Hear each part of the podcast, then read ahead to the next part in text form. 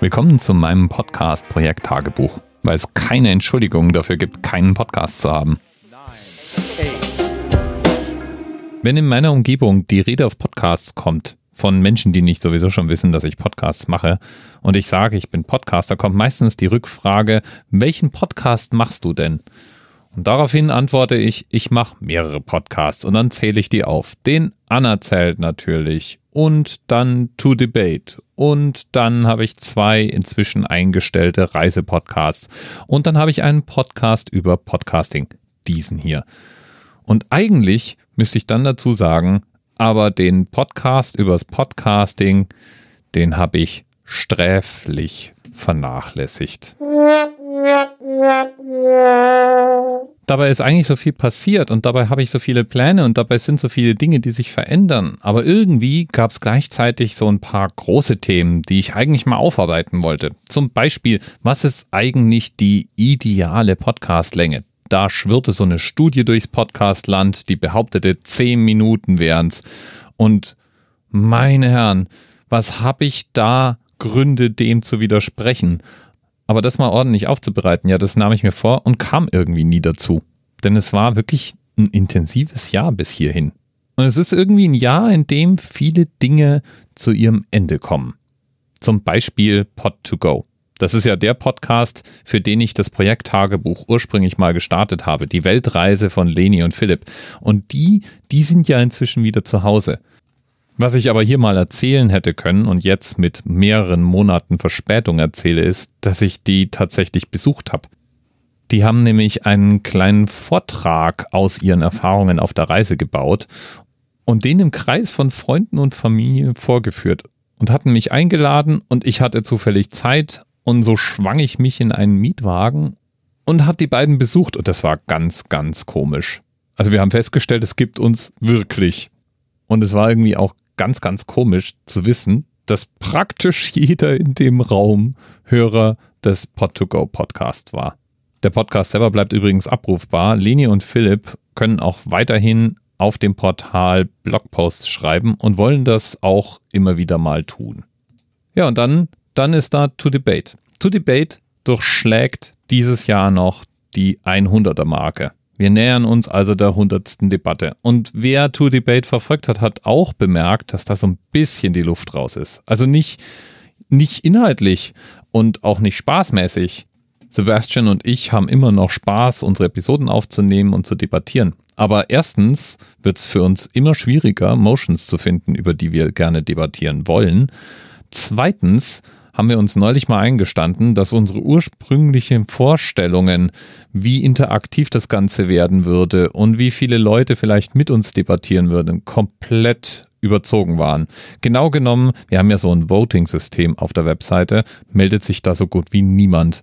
Und ja, wir haben ein paar hundert Hörer, aber eigentlich hatten wir gehofft, dass wir nach zwei Jahren vielleicht auch jenseits der tausend Hörer sind. Irgendwie sind wir dann doch zu nischig. Grund genug, das Ganze mit Erreichen der 100 mal auf links zu krempeln und das Konzept komplett zu überarbeiten. Wahrscheinlich wird es die Debatten so in der heutigen Form dann nicht mehr geben. Wir werden zwar weiter podcasten, das haben wir schon beschlossen, und wir werden wahrscheinlich auch grob in den Themenbereichen weiterhin zu Hause sein, aber wir werden das Format komplett überarbeiten und wahrscheinlich werden wir dann auch niemanden mehr auffordern zu voten und wir werden nicht mehr gegeneinander antreten und wir werden versuchen, vielleicht ein etwas leichter verdauliches Format zu finden. Und eventuell schaffe ich es dann auch, dass Sebastian irgendwann mal ordentliches Audio hat. Vielleicht mache ich das einfach mal zur Bedingung. Ja, und dann ist da noch der Anerzählt. Bei dem habe ich angekündigt, dass mit Erreichen der 1000 mehr oder weniger Schluss sein wird. Mehr oder weniger deswegen, weil eventuell gibt es danach die ein oder andere Folge, die ich mal in den Stream werfe. Aber im Grunde wird der Anerzählt in seiner heutigen Form als täglicher Wissensschnipsel mit der 1000 enden. Und das ist, glaube ich, auch gut so. Ich habe selber an mir bemerkt, dass ich langsam, aber sicher dem Format müde werde.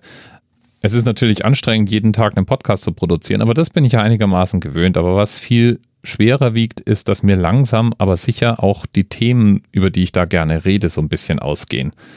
Und spätestens, wenn man sich beim Gedanken ertappt, ah, ich habe noch keine Episode aufgenommen, oh nee, mache ich morgen, ist es ein deutliches Zeichen. Obendrein kommt noch dazu, dass ich mindestens zwei andere Podcast-Ideen habe, die ich beim besten Willen nicht angehen kann, wenn ich nebenher ein tägliches Format habe. Die sind erstens beide etwas aufwendiger und zweitens habe ich im Moment genug Podcasts. Ich würde gerne so ein bisschen Zeit dazu gewinnen. Auch würde ich gern so ein bisschen multimedialer werden. Ich fotografiere ja leidenschaftlich gern. Ich würde mir gern mal Video anschauen. Ich würde gern mal ein Podcast-Projekt machen, das all diese Medien intelligent miteinander verbindet. So viele Ideen, so wenig Zeit. Ja, und da werde ich mir Freiraum für schaffen. Aber das Projekttagebuch, das, das bleibt bestehen. In seiner unregelmäßigen Form, sicherlich nicht mehr mit so langer Pause wie diesmal, aber als mein kleines Kreativ-Nachdenk- Podcast-Zimmerchen. Der Podcast, in dem ich darüber nachdenken kann, was ich denn als nächstes machen möchte.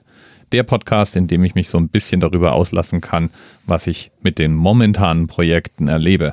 Und der Podcast, in dem ich demnächst ausführlicher darüber reden möchte, was für Podcast-Ideen ihr im Kopf rumrollen und welchen Podcast ich in 2020 an den Start bringen möchte.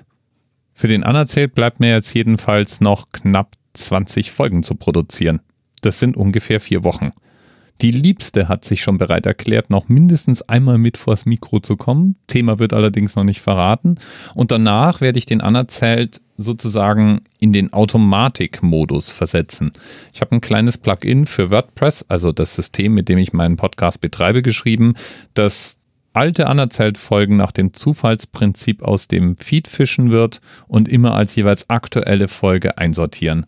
Wer also später zum Anerzählt findet, hat immer Inhalte, die ihm in die Timeline gespült werden.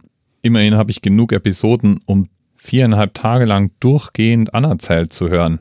Und die Themen sind ja in aller Regel recht zeitlos. Wer also nicht will, der muss sich gar nicht vom Anerzählt trennen. Der kann einfach im Feed bleiben. Wie gesagt, hin und wieder werde ich ja auch mal eventuell eine neue Episode reinwerfen. Den Feed zu behalten lohnt sich also in jedem Fall.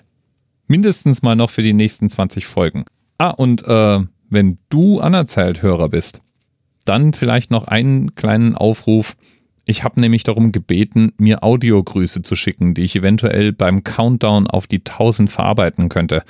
Falls du also Lust hast, greif doch mal zum Mikro.